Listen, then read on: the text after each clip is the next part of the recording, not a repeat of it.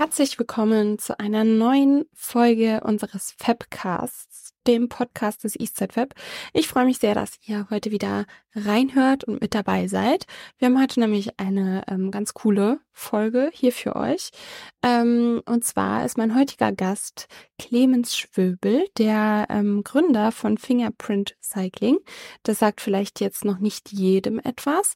Ähm, er ist Gewinner aus dem letzten oder Gewinner des letzten Kreativsonars äh, 2023 und heute eben bei mir zu Gast, um einfach mal so ein bisschen über seinen Werdegang zu sprechen, ähm, welche Motivation er hatte, überhaupt zu gründen, was er überhaupt macht, was sein Produkt ist. Und ähm, ja, ich freue mich sehr, dass er heute hier ist und uns da so ein bisschen Einblicke gibt. Und ich hoffe, dass ähm, ja, wir alle ein bisschen was mitnehmen können und dass er vielleicht auch einfach ein bisschen Motivation geben kann, ähm, dem einen oder anderen, um sich auch auf diesen Weg zu begeben. So, herzlich willkommen, Clemens, bei uns im Fabcast, unserem Podcast. Freut mich sehr, dass du heute hier bist. Wir kennen dich ja schon vom Kreativsonar. Ich habe ja eben schon ein paar Sachen über dich erzählt, aber jetzt wollen wir dich mal ein bisschen genauer kennenlernen. Schön, dass du da bist. Hey, ja, freut mich auch und bin gespannt auf eure Fragen. Sehr gut. Ich habe dir ja schon vorab erklärt, wir haben ja ähm, den Podcast so ein bisschen strukturiert. Wir starten jetzt einmal mit dem Faktencheck. Ähm, ihr seid ja auch noch ein Start-up, aber vielleicht gibt's ja schon das ein oder andere, was du uns verraten kannst. Wie ist denn euer Slogan? Habt ihr da was? Ähm, genau, das heißt For Your Pure Joy of Cycling. Mhm. Also ähm, wir wollen wirklich das auf die reine jedem Radfahrer ermöglichen, dass er einfach Spaß am Radfahren hat. Und mhm. wir müssen so ein bisschen die Abwesenheit von Schmerzen und so kommunizieren. Und das ja. äh, machen wir, indem wir es wirklich einfach auf die Freude des Radfahrens ähm, mhm. konzentrieren. Das wollen wir wirklich jedem Fahrer ermöglichen. Okay. Cool. Wie lange gibt es euch denn schon? Habt ihr ein Gründungsjahr? Genau, 2021 wurden wir gegründet, äh, die GmbH an für sich. Ähm, in der Entwicklung sind wir jetzt gut drei Jahre, ein bisschen mehr, ja, okay. ähm, weil es natürlich eine sehr neuartige, aufwendige Sache ist. Ähm, aber genau, gegründet 21 und seitdem gibt's auch die ersten Kunden. Also unsere Sättel sind jetzt seit gut zwei Jahren draußen im freien Markt im Test und äh, mittlerweile sind wir uns unserer Sache daher ziemlich sicher. Sehr gut. Wie groß seid ihr? Habt ihr gemessen an der Mitarbeiterzahl? Ähm, Vollzeit bin ich tatsächlich alleine, ähm, okay. aber haben jetzt noch vier Leute, die in Teilzeit mitarbeiten mhm. und ja, mhm. steigt ständig. Also seit Juni haben wir einen Investor, seitdem können wir dann mehr Leute einstellen und Klar, ähm, dann, dann merkt man, dass es doch wesentlich schneller vorangeht. Ja, ja, ja, definitiv. Wenn man nicht Alleinkämpfer ist, geht das immer besser. Ne? Auf jeden Fall. Ja. Beschreibt doch einmal ganz kurz und knapp eure Leistungen. Was bietet ihr an? ähm, maßgefertigte Fahrradzettel, tatsächlich weltweit die ersten, die komplett auf Maß gefertigt sind. Also ähm, wir schauen uns die Anatomie unserer Kunden an und den Fahrstil, also wie du auf dem Fahrrad sitzt. Wenn du zum Beispiel auf dem Rennrad sitzt, sitzt du ja ganz anders wie auf dem Mountainbike oder auf einem Cityfahrrad. Und das alles bestimmt halt, wie der Becken mit dem Fahrradsattel in Kontakt kommt. Und dadurch, dass wir dann ganz genau wissen, wie das Becken aussieht und wie es in Kontakt mit dem Sattel kommt, können wir hier halt eine optimale Lösung anbieten, um äh, möglichst schmerzfrei und mhm. gesundheitsbewusst Radfahren zu können. Okay. Das ist wahrscheinlich auch was, was viele Leute vom Radfahren abhält. Die Schmerzen danach oder dabei, wie auch immer. Ja, tatsächlich. Also bis zu 80 Prozent der Leute klagen über Schmerzen mhm. ähm, beim Sitzen auf dem Fahrradsattel. Also das ist halt ein riesiger Schmerz, äh, den die Leute da einfach empfinden und mhm. wirklich halt auch den Fahrspaß eben trübt. Und da sagen wir, okay, das ist das Allerwichtigste, äh, wo man ansetzen muss, um das Fahrradfahren jetzt nochmal gesünder und mit mehr Spaß betreiben zu können. Und es betrifft halt wirklich jeden, ob du jetzt freizeitmäßig irgendwie fährst, um Spaß mit deinen Freunden in der Natur zu haben oder ob du das Fahrrad wirklich als Transportmittel, als Fortbewegungsmittel zur Arbeit nutzt. Ähm, das, das betrifft jeden und da gibt es einfach noch keine zufriedenstellende Lösung. Mhm. Okay, cool. Ähm, bevor wir weiter ins Detail gehen, ähm, wir starten mit unseren, ja, mit unserem Diskussionsteil, so, so würde ich das jetzt einfach mal nennen. Ähm, eine kurze Einstiegsfrage, die wir immer stellen. Was bedeutet denn Innovation für dich? Ich meine, das Produkt, was du jetzt hast, ist ja auf jeden Fall sehr innovativ. Du hast gerade gesagt, das ist das erste am, am Markt. Was bedeutet das denn konkret für dich? Also Motivation für mich, Innovation ist wirklich, die Dinge in den Markt zu bringen. Das hatte ich damals schon hat mich auch Physik interessiert zum Studieren, aber am Ende habe ich mich halt für Maschinenbau entschieden, weil ich wirklich gesagt habe, okay, ähm, ich will neuartige Sachen, neuartige Technologien, Ideen so weit bringen, dass sie auch wirklich funktionieren und im Markt zur Verfügung stehen und somit halt der Gesellschaft auch zur Verfügung stehen. Deswegen, also für mich ist Innovation immer direkt geknüpft ähm, an das Verfügbarmachen für die Gesellschaft und die Sache, die Idee bis zum Ende durchziehen, so lange, bis sie wirklich funktioniert und zur Verfügung steht. Mhm, mh. Okay, sehr interessant auf jeden Fall. Meistens höre ich jetzt in unserem Podcast immer so diese technische Komponente, ne? aber ähm, auf jeden Fall ein sehr wichtiger Bestandteil, das Ganze dann auch in den Markt bringen zu können und auch kundenorientiert ähm, zu verpacken oder zu designen halt einfach. Okay, wie bist du denn auf das Thema Fahrradsättel gekommen? Ähm, genau, also ich fahre Radrennen, seit ich sechs Jahre alt bin. Mein Vater hat einen Fahrradladen, also Radfahren war schon immer irgendwie präsent. Mhm. Äh, ich hatte zwar immer gesagt, okay, ich mache das als Hobby, ähm, ich will es nicht professionell machen, bin hier Bundesliga-Rennen gefahren. Dann halt, okay, Profi-Radfahrer, es, es wird nix. Äh, dann Trainerscheine gemacht. Das hat auch sehr Spaß gemacht, mache ich immer noch, halt Jugendlichen dann das Radfahren näher zu bringen mhm. und das Durchhalten, auch die Sachen, die man abseits vom Radfahren im Leistungssport einfach lernen kann. Ja, ja. Ähm, aber ich habe gedacht, okay, das ist gut als Hobby und Maschinenbau hat mir super Spaß gemacht, deswegen wollte ich mich statt Profi-Radfahren nur lieber darauf konzentrieren. Ähm, aber dann habe ich irgendwann den 3D-Druck kennengelernt im Studium. Das hat mich halt total gepackt. Wirklich die Idee, dass man sagen kann, wir produzieren halt on demand. Einfach, wenn der Kunde es braucht, legen uns nichts auf Lager und nur das, was er braucht und genau das, was er will. In hoher Qualität hier vor Ort, können uns die Logistikketten sparen und so weiter. Und das war ja einfach eine super spannende Idee. Dann habe ich rumgesucht und festgestellt, okay, es gibt eigentlich noch gar keiner, der das macht. Also man redet in der Forschung davon. Da sind wir halt immer wieder bei diesem Innovationsaspekt ja, ja. auch. Man redet davon, es ist cool, aber genau. warum machen wir es nicht. Wird nicht umgesetzt. Und ja. ähm, dann hatte ich halt durch die Erfahrung im Radsport einfach gesehen, okay, Sättel sind ein Riesenproblem, sitzen auf dem Sattel und so ist dann eins zum anderen gekommen, da ich gesehen mhm. habe, okay, diese Innovation oder die innovative Idee ähm, des 3D-Drucks könnte man hierfür doch perfekt anwenden. Dann dachte ich, okay, ähm, leg los, probier's mal aus. Mhm. Und, ja. Darf ich fragen, du, wo hast du studiert? Dass 3D-Druck da ein Thema war im Studium? Das wundert mich jetzt tatsächlich ein bisschen. Genau, also ich habe in Aachen studiert, mhm. äh, Maschinenbau und in London und ähm, ja, hatte auch zwei Master, also einen so Werkstoffwissenschaften, Carbon und so Leichtbau, das was im Sport ja auch ganz interessant ist. Und dann noch einen zweiten mm. in mhm. Produktionstechnik, wo es halt wirklich um diese Produktionsprinzipien geht, Strukturen ja. aufstellen und da ist man hier und da halt mal mit dem 3D-Druck in Berührung gekommen. Nicht besonders tief, aber mich hat's halt einfach ja. super interessiert. Ja, dass man schon mal allein da irgendwie so ein bisschen Einblicke bekommt, ist ja schon mal was Besonderes. Also ich kenne das jetzt nur, mein Bruder hat es auch studiert und ähm, das ist tatsächlich immer sehr oberflächlich, sage ich mal, sehr theoretisch, ne? Ja, auf jeden Fall. Das war auch das Erste, was ich gelernt habe. Also mhm. naiv, wie man als Student dann ist, dachte ja. ich, ja, so in einem halben Jahr hast du so einen Fahrradsattel mal gemacht und 3D-Druck, das ist halt nur ein Sattel.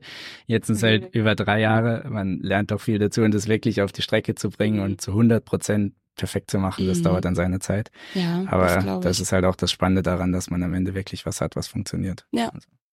Welche Motivation hattest du denn, dich ähm, ja, selbstständig zu machen, das einfach selber anzugehen, das Thema.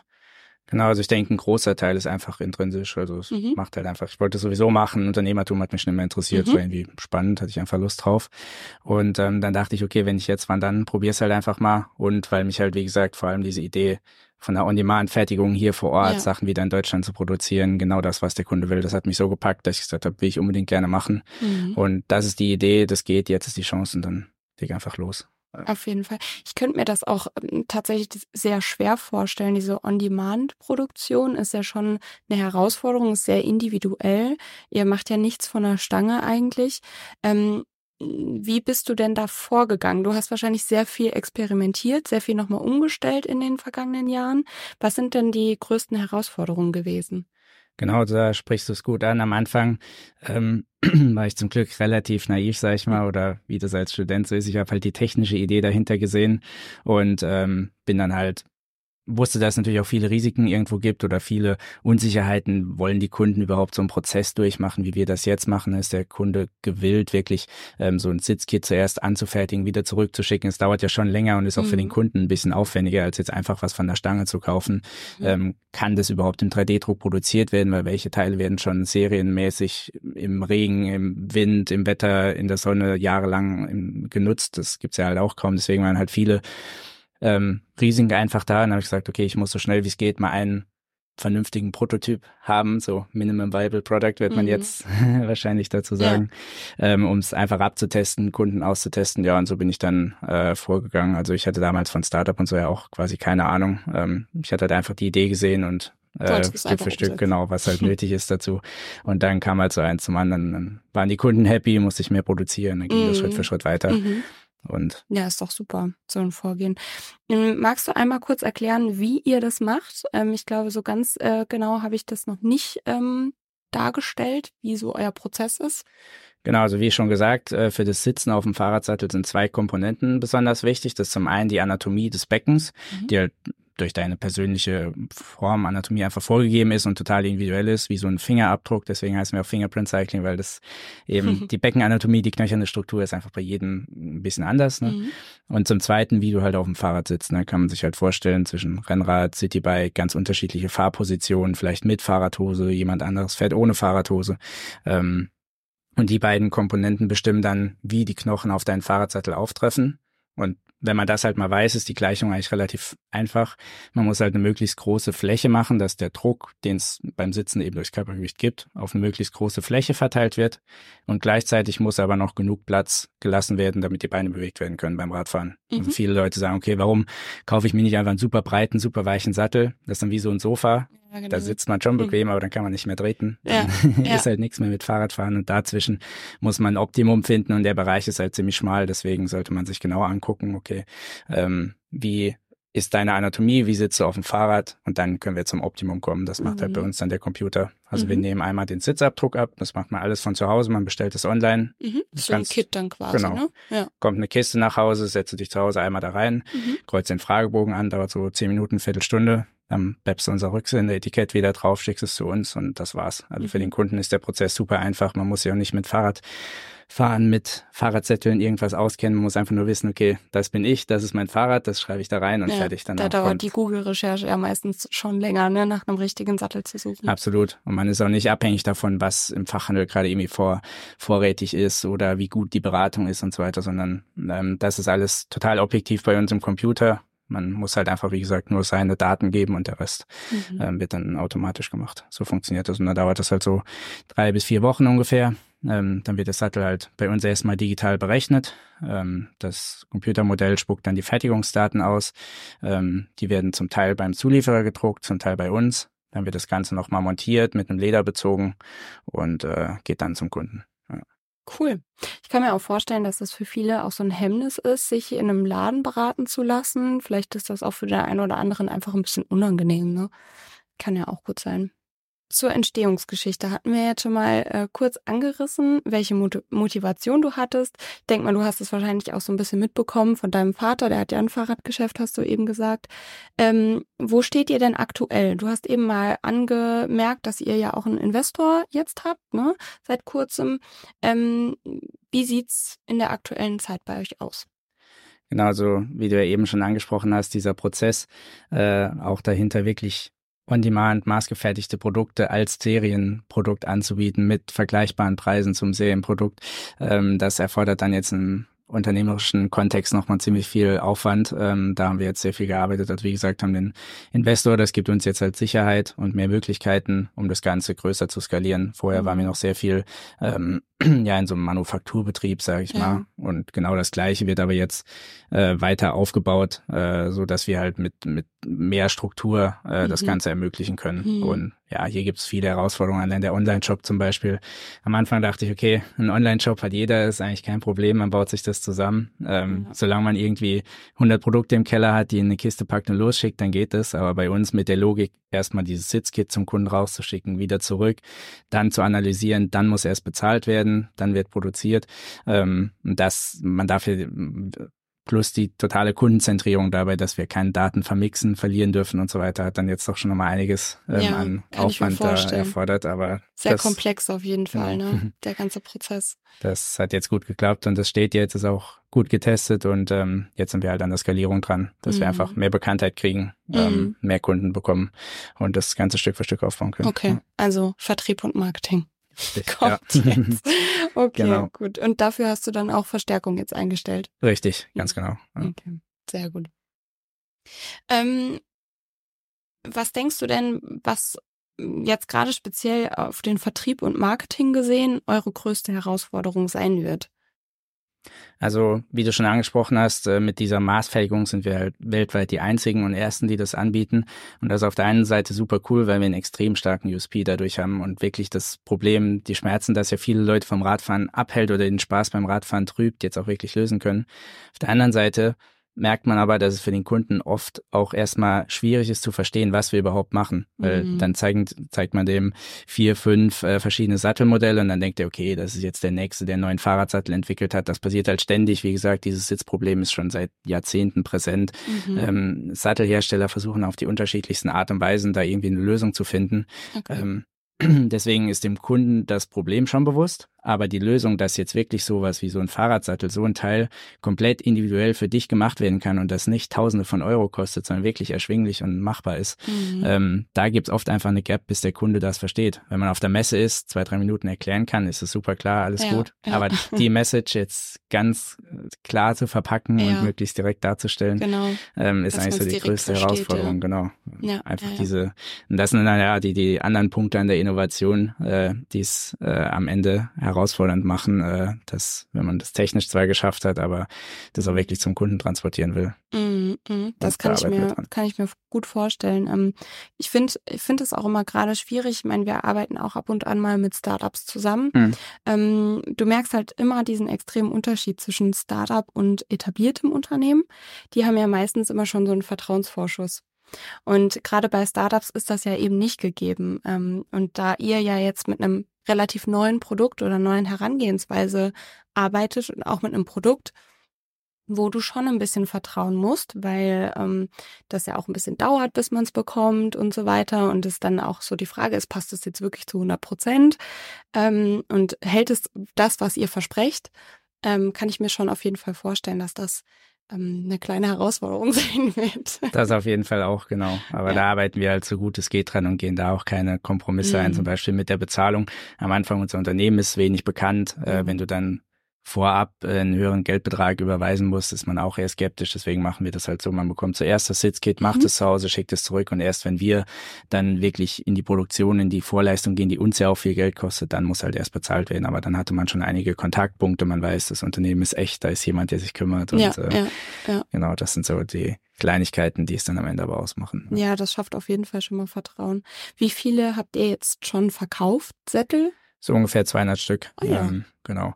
Cool. Mit null Marketing. Ja, und äh, ja, aber das ja voll jetzt gut. schauen wir mal, wie es weitergeht. Deswegen, mhm. also das Problem ist auf jeden Fall da im Markt und der Bedarf ist da. Und mhm. äh, das sind dann auch die Punkte, die ich ja nach und nach realisiert habe und dann gemerkt habe, okay, es lohnt sich wirklich daran weiterzuarbeiten und es ist auch möglich, jetzt mit der Technologie das zu schaffen. Wir sehen, die Sättel halten jetzt schon einige Jahre wirklich allen Bedingungen da draußen im Feld stand. Äh, von dem her ist technisch möglich.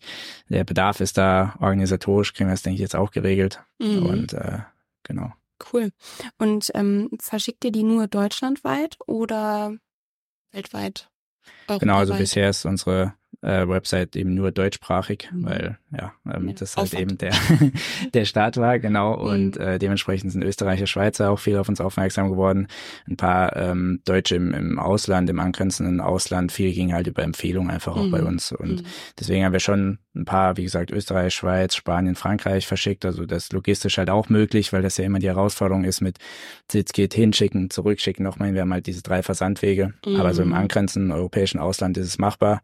Okay. Ähm, genau, bis wir dann dort aber wirklich einen Markteintritt machen, müssen wir mal schauen. Also wir starten jetzt mal ja, erstmal richtig in Deutschland ne? und dann. Mhm, auf jeden Fall. Wie habt ihr das denn vor zu bewerben? Habt ihr euch da schon einen ähm, Plan gemacht? Genau, also Performance Marketing online ist auf jeden Fall eine ähm, ganz relevante Sache für uns, weil da unser Produkt auch am besten hinpasst. Also die Kunden haben ja dieses Problemverständnis, müssen das ja auch haben. Also das merkt man ja, wenn dein Fahrradsattel nicht passt und es total drückt und man da unbedingt eine Abhilfe ähm, sucht, das heißt, das sind die Kunden, die für uns am wichtigsten sind. Die können wir darüber natürlich schon mal perfekt äh, finden. Mhm. Ähm, das heißt, das ist ein großer Hebel, den wir setzen. Und das zweite, dann wirklich auch der persönliche Kontakt auf Fahrradveranstaltungen, Messen und so weiter, okay. ähm, wo wir auch sehen, dass man da natürlich im Funnel schon viel weiter hinten einsteigt, weil dann diese ganze Vertrauensgeschichte ja. schon mal ähm, geschafft ist und ja. man auch die Zeit, eben die zwei, drei Minuten hat zum Sprechen, äh, die ich eben erwähnt habe, dass man dem Kunden wirklich klar machen kann, hey, wir machen das Ding komplett auf dich. Es gibt nicht das Standardmodell, sondern das wird auf dich angepasst. Mhm. Und ähm, das sind so die zwei wichtigsten Wege. Und auf Messen, also gibt es viele Fahrradmessen in Deutschland? Echt, ja? Genau, also die größte, äh, so Branchengröße nennt sich Eurobike, äh, mhm. die ist schon mhm. seit Jahrzehnten in Deutschland. Ähm, genau, aber ansonsten auch viel Fahrradveranstaltungen. Also es gibt mhm. viele Jedermann Fahrradrennen, Fahrradveranstaltungen, okay. Triathlons, äh, wo Leute, ja, wie gesagt, ja, dann am Sonntag ihren Wettkampf oder ihr gemeinsames Fahren machen und mhm. ähm, dann drückt es halt am meisten. Klar, ja, ja, auf jeden Fall. Da seid ihr direkt am Start, ne? genau, ja. Ja, gut, das macht auf jeden Fall Sinn. Ja, ja. Okay, cool. Und was denkst du, ähm, du hast ja eben gesagt, ihr habt jetzt 200 Sättel verkauft. Habt ihr da ein konkretes Ziel oder was denkt, was denkst du, was ist aktuell möglich mit euren Ressourcen, die ihr habt? Genau, also wir wollen äh, das wirklich als Serienprodukt äh, machen. Also es soll halt äh, auch jedem zugänglich sein. Deswegen soll der Preis auch so sein, dass es mhm. äh, machbar ist mhm. ähm, und wirklich möglichst jedem ambitionierten Fahrradfahrer oder begeisterten Fahrradfahrer halt die Möglichkeit geben, schmerzfrei Fahrrad zu fahren. Mhm. Und äh, ja, so skalieren wir unsere Kapazitäten halt auch. Ähm, wie gesagt, mit dem Zulieferer an Bord sind wir ähm, finanziell und auch wir lassen Teile halt bei ihm produzieren, von den Kapazitäten her ziemlich gut ausgestattet. Ähm, ja, wie gesagt, Plan ist natürlich ein stückweises Wachstum, weil man auf allen Seiten irgendwie neu dran ist. Ähm, Klar. Aber genau, es soll ja. wirklich ein Serienprodukt werden und das. Zu schnell wachsen ist ja auch mein, manchmal nicht so gut, ne? Ja, genau. Man, wie gesagt, ein Teil müssen wir jetzt selber produzieren. 3D-Druck ist komplett neu.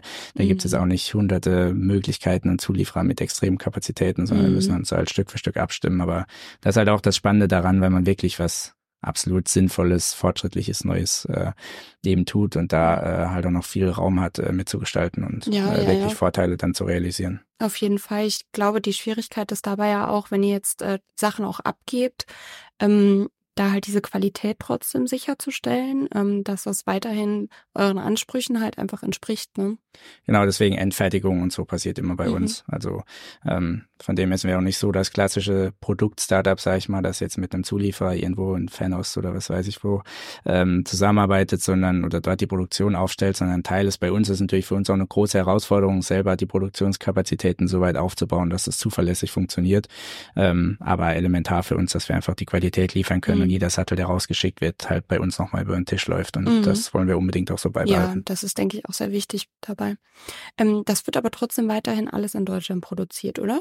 Absolut, ja. Also zu 100 Prozent ähm, auch. Also wir können es bis zum Rohmaterial zurückverfolgen mhm. und äh, ja, der Clou ist natürlich jetzt, dass es in Deutschland produziert wird, aber grundsätzlich halt eine lokale Fertigung ist. Ähm, wir können uns vorstellen, wenn wir es jetzt wirklich schaffen, das in den nächsten ein, zwei Jahren hier besonders groß zu machen, ähm, dass man dann auch in, in, in Übersee geht und mhm. dort eben vor Ort produziert. Ja, also, klar. dass wir nur noch digitale Modelle durch die Welt schicken und mhm. vor Ort ausdrucken. Das ist natürlich so die große Vision. Mhm. Ähm, ja, wie gesagt, wieder der Innovationsaspekt von eben, man muss ja. es halt wirklich auch machen. Ja. Aber das ist der Plan, wo wir hingehen. So strukturieren wir das und bauen wir das auf. Und ähm, aktuell sieht es auch mhm. sehr gut aus, dass man das entsprechend auch so hinbekommen kann, ähm, dass, wie gesagt, wirklich die digitalen Modelle nur verschickt werden und dann vor Ort ausgedruckt wird. Mhm.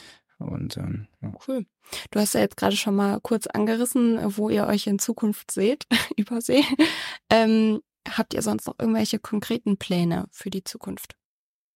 Genau, also erstmal, wie gesagt, die Idee groß und bekannt machen und möglichst viele Radfahrer von den Sitzbeschwerden erlösen und denen einfach noch mehr Spaß am Radfahren bringen. Das ist ähm, das, äh, das, das Hauptziel, das uns sicher auch noch einige Jahre beschäftigen wird.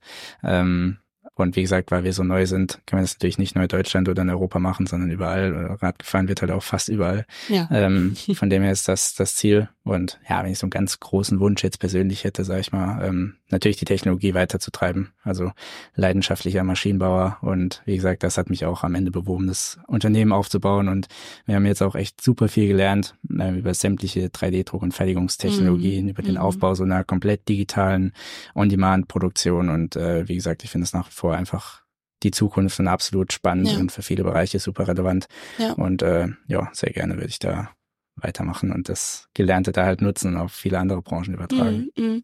Ja, also wir merken das hier im Web auch, ähm, dass es eben immer mehr ein Thema wird, ähm, gerade halt auch in Produktionsunternehmen, äh, Maschinenbau etc. Da findet es schon immer mehr Anklang auf jeden Fall. Ähm, ich denke, was da teilweise auch noch fehlt, sind vielleicht auch die Perspektiven, was man damit alles machen kann und natürlich dann auch in Unternehmen die Kapazitäten, das wirklich dann auch mal auszuprobieren, zu etablieren und so weiter. Wir haben ja auch die Make It Saarland, da geht's ja auch oft ähm, um 3D-Druck. Ähm, das ist ja aber auch eher auf der spielerischen Ebene, da geht es dann nicht so ganz tief rein, wie es vielleicht bei dir jetzt ist. Ähm, wir haben dort aber auch tatsächlich ein Projekt gehabt, da ging's um ähm, recyceltes Filament und wie das dann eben gedruckt werden kann. Ähm, Kannst du da auch was zu sagen? Setzt ihr da auch irgendwie auf Nachhaltigkeit oder ne, nehmt ihr was ganz Normales? Absolut, total. Also ähm, wie gesagt, zwei Sachen äh, würde ich dazu gern sagen. Das mhm. eine mit der Make It, was du angesprochen hast. Äh, ich glaube, das ist halt das Wichtige, dass man Nischen findet, wo die Technologie der 3D-Druck heute auch gewinnbringend angewendet werden kann. Mhm. Wie bei jeder Technologie ist es nicht eine, die für alles perfekt ist, sondern alles hat seine Nische, seine Vor- und Nachteile und man muss eben die Nischen finden, wo das gut funktioniert und wo die Vorteile auch besonders gut nutzbar sind. So, ja. Und das war auch der Grund. Ich habe vorher auch bei einem Anlagenhersteller gearbeitet, 3D-Druckanlagen. Ähm, wenn man über die Messe läuft, sieht man halt auch immer das Gleiche. Okay, es kommen ja. neue Anlagenhersteller, die sagen, okay, mit meiner Anlage klappt das viel besser als mit eurer und so. Aber irgendwie ist das dann doch nicht zielführend, weil wenn man die Leute fragt, was, was da Schönes auf dem Tisch liegen haben, sind es halt doch nur Prototypen. Und äh, deswegen wollte ich von der anderen Seite rangehen und sagen, okay, wir müssen halt eine Nische finden, ein Produkt, wo es wirklich sinnvoll und gewinnbringend ist. Und das beim Fahrrad Zettel absolut gegeben. Und dann kann man dort am meisten lernen, weil man es eben wirklich mal durchziehen kann bis zum mhm. Schluss und es in den Markt bringt. Und äh, mhm. äh, deswegen finde ich auch sowas wie eine Make It oder so spannend. Am Anfang denkt man, ist nur ein Fahrradsattel oder ist nur ja, dies und das genau, Teil. Genau, Aber genau. ist halt ein super Anfang und eine super Nische und da lernt man viel und von da aus kann man sich dann halt weiterentwickeln mhm. und es vorantreiben. Also ähm, cool. genau, das ist das Wichtige und ja, dann zum Thema Nachhaltigkeit. Zweiter Aspekt ähm, ist halt für uns erstmal absolut nachhaltig, weil wir total viel Müll vermeiden. Mhm. Erstens mal produzieren wir nichts, was weggeschmissen wird. Wir haben keine Lagerhaltung, kein, ähm, kein nichts, das wir irgendwie dann nachher äh, verteilen müssen, sondern es wird nur dann produziert, wenn du es so wirklich brauchst mhm. und halt auch nur das, was du willst, nicht ja. ein Wegwerfartikel. So, das ist schon mal der riesige Aspekt. Mhm. Nachhaltigkeit. Zweitens, 3D-Druck ein für sich kann sehr nachhaltig sein, äh, weil man nur das Material dort aufträgt, wo man es auch braucht und besonders wenig Abfall und Ausschuss einfach ähm, entsteht. Mhm. Genau. Okay. Ja, und zudem haben wir halt unser Produkt auch modular aufgebaut, zum Beispiel beim Fahrradsattel, diese dämpfende Oberschicht, mhm. die kann halt beim Sturz oder so mal kaputt gehen. Ähm, und das kann man bei uns ganz einfach wieder zurückschicken. Wir können das Teil nochmal neu aufbringen und dann ist halt nur ein kleiner Teil des Sattels, ja, äh, der neu gemacht werden muss. Das ist zum einen besonders nachhaltig, weil dadurch weniger Müll entsteht, zum Klar. zweiten auch nachhaltig für den Geldbeutel des Kunden, weil er sich halt nur das Gummi quasi oben kaufen Auf muss Fall, ja. und nicht den ganzen Fahrradsattel wieder. Und ja, cool. Das ist halt das Tolle, wenn man so ein Produkt komplett von Null auf neu aufbaut, hat man halt die Möglichkeit, vieles zu integrieren. Und wenn wir das von vornherein wissen, können wir es in die Produktionsabläufe einbinden und dann auch wirtschaftlich halten. Also Auf jeden Fall. das ist ja das andere Ziel, warum man ein Startup gründet und nicht äh, in, der, in der Wissenschaft, in der Forschung bleibt, sondern weil es halt irgendwie auch wirtschaftlich mhm. sein muss am Ende vom Tag. Und ähm, mhm. ja, mhm. das klappt aber, denke ich, hier ganz gut. Rückblickend ähm, auf deinen Werdegang oder deine Gründungsgeschichte gesehen, was würdest du denn sagen, was hat dir denn am meisten geholfen? War das ähm, irgendein Mensch, war das ein Mentor, war das äh, deine Familie vielleicht sogar auch? Was würdest du da rückblickend sagen? Ja, auf jeden Fall. Also gibt's viele, ähm, die, die dazu beigetragen haben und einen unterstützt haben. Ähm, aber wirklich auch so zufällige Bekanntschaften, mhm. sag ich mal. So, wenn man einfach auf die Idee fokussiert, dass es durchzieht und äh, man auch ein bisschen offen ist, dann trifft man hier und da ähm, zufällig einfach Leute, die unplanbar sind, die aber am Ende jetzt dem Unternehmen doch äh, arg geholfen haben. Mhm. Ähm, das waren auf jeden Fall die, die wichtigsten Aspekte. Deswegen irgendwie anfangen, durchziehen, ja, einen ja. guten Mittelweg finden zwischen Plan, natürlich nicht blauäugig irgendwo rein rein ja, natürlich. springen, aber ja. irgendwo einen Mittelweg finden, nicht alles auch ewig im Labor in einem Kämmerchen auszubrüten. Ähm, das ist, denke ich, das, mhm. das Wichtigste und hat mir in, in vielen Belangen äh, geholfen. Natürlich auch klar, meine Familie arbeitet teilweise jetzt noch mit. Wir sind so ein bisschen Family Business 4.0. Ja, das ist immer super. ähm, das, das klappt auch gut, hat alles seine Herausforderung, aber ist auch extrem hilfreich und ja, macht Spaß. Ja, cool. Ja, sehr gut. Dann wären wir eigentlich auch schon am Ende. Ähm, ich habe alle meine Fragen gestellt. Perfekt. ähm, es freut mich sehr, dass du heute dabei warst. Ich hoffe, es haben sich viele was mitnehmen können. Ich finde es auch sehr inspirierend tatsächlich, dass du eben diese intrinsische Motivation hast. Dass du einfach ähm, von selber diesen Antrieb hast, das alles umzusetzen und daran zu arbeiten und festzuhalten. Ähm, ich denke, jeder, der Fahrrad fährt, sollte jetzt mal bei dir vorbeigucken. Ähm, alle Infos findet ihr wie immer bei uns in den Show Notes. Und ähm, ja, freut mich, dass du da warst. Danke euch sehr für die Möglichkeit, ein bisschen länger über das Projekt zu reden. Und Gerne. wie gesagt, wer Fahrrad fährt oder Interesse an 3D-Druck und digitaler genau. On-Demand-Fertigung hat, sehr gerne zu mir. Das mache ich sehr gerne den ganzen Tag lang. sehr gut. Dann sehen wir uns beim nächsten Mal. Tschüss. Ciao. Vielen Dank fürs Zuhören. Ich hoffe, es hat euch heute genauso viel Spaß gemacht wie mir und ihr konntet genauso viel mitnehmen ähm, wie ich auch. Vielen Dank fürs Zuhören. Ich hoffe, es hat euch genauso viel Spaß gemacht wie mir. Lasst uns doch gerne ein Feedback da und oder auch eine positive Bewertung auf dem Streaming-Portal eurer Wahl. Dieser Podcast ist eine Produktion des Vereins Eastside Fab. Wir sind ein Innovation Hub im Osten Saarbrückens und richten uns an alle, die begeistert Innovationen in der Region vorantreiben möchten. Alle Informationen findet ihr unter www.eastsidefab.de. Wir freuen uns auf das nächste Mal mit euch.